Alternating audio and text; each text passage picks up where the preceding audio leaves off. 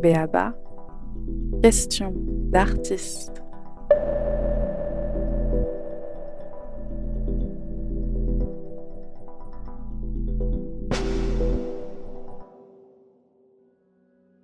J'ai une question sur euh, la place de la culture à l'université. C'est une question qui euh, m'intéresse à double titre. Euh, en tant que directrice donc, du service culture de l'université d'Angers, nouvellement élue, donc prenant mes fonctions, et puis aussi en tant que chercheuse qui appartient donc au collectif de recherche Patché. Euh, qui travaille donc euh, sur euh, les publics, les artistes, la création et puis les expériences hein, artistiques, qui va d'ailleurs porter cette question dans le cadre d'un colloque donc là, je fais un peu de promotion, mais le 30 juin et 1er juillet, en partenariat avec le, TU de Nantes. Et pourquoi cette question? Parce qu'en définitive, euh, l'université, c'est pour moi un lieu euh, à part entière de culture, euh, et pour autant, il est plutôt pensé comme un lieu de transmission des savoirs. Euh, or, moi, ce qui m'intéresse, c'est justement comment cette transmission des savoirs, elle pourrait aussi passer par d'autres médiums que l'enseignement, et notamment via euh, la création artistique.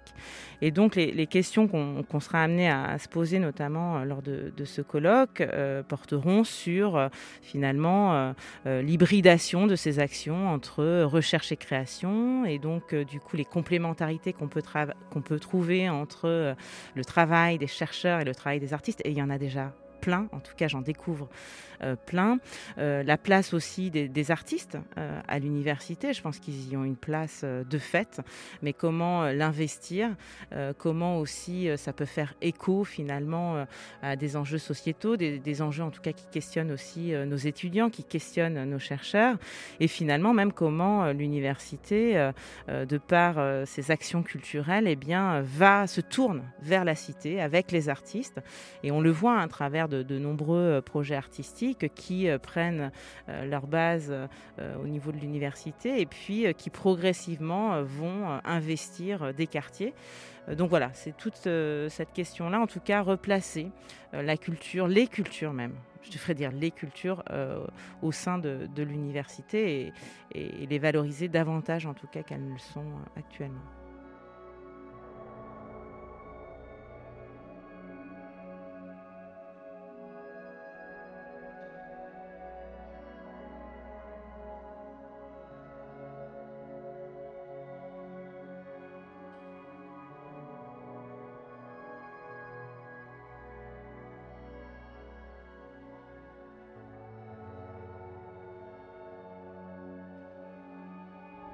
Moi, je m'interroge beaucoup sur, euh, euh, au vu des, événements passés, euh, des personnes que j'ai pu voir autour de moi changer de travail, changer de direction. je me pose souvent la question de qu'est-ce que je pourrais faire d'autre en fait? Quelles, sont, quelles sont les compétences que j'ai? Quelles sont les capacités que j'ai? En fait, je crois que je me suis tellement toujours dirigée vers ce travail-là, vers cette envie d'être chanteuse, d'être chef de chœur, je suis en train de me dire, mais en fait, euh, est-ce que je sais faire autre chose en fait? Est-ce que j'aurai les compétences? Est-ce que j'aurai la capacité le jour où euh, je ne peux plus vivre euh, de ce métier? Parce que il y a une chose qui est sûre, c'est que je m'arrêterai jamais de chanter. Mais qu'est-ce que je pourrais faire après? Et c'est une question qui reste vraiment en suspens parce que je ne sais pas ce que je pourrais faire après. J'ai appris à faire que ça.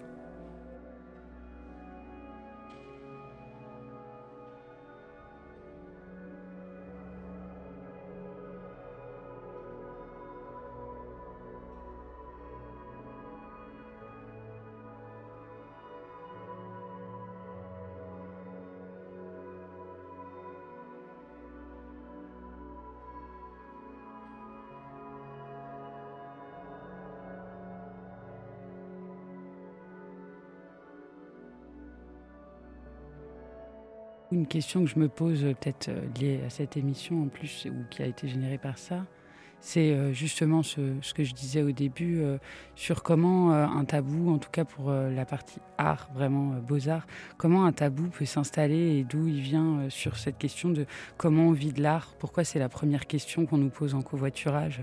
Ah mais t'en vis Comment t'en vis? Enfin, beaucoup de gens se la posent, mais elle est comme interdite. Euh, c'est vraiment un truc, on dirait, de bienséance, etc. Et tout ce qu'elle génère, comme je disais, moi j'ai été en délégué euh, CPSVE, bref, représente euh, aux étudiants en art quelque chose qui va les aider vraiment à se professionnaliser sans en faire des designers de produits artistiques. Parce que si j'ai entendu des profs, même des anciens directeurs des beaux-arts, dire Ah, mais nous, on n'est pas là pour vous dire, pour faire une usine d'artistes qui sait bien comment faire. Mais en même temps, on est en manque sorti d'école.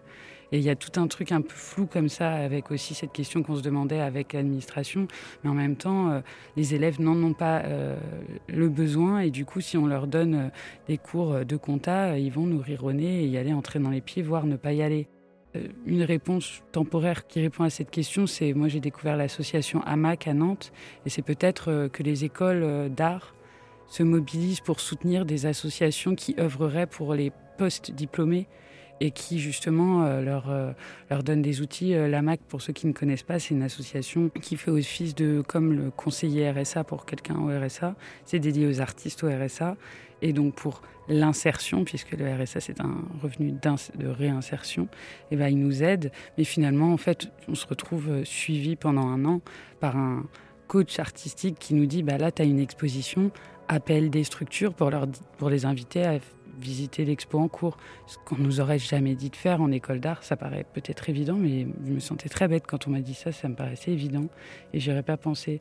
Et, euh, eux, bah, ils vont relire nos dossiers, nous aider à nous dire si ça tu peux le postuler, essaye, y a telle aide de la DRAC. Euh, et finalement, euh, ou remplir un Excel, faire une compta, toutes ces questions juridiques. Donc peut-être, c'est un peu de ces questions-là, je dirais.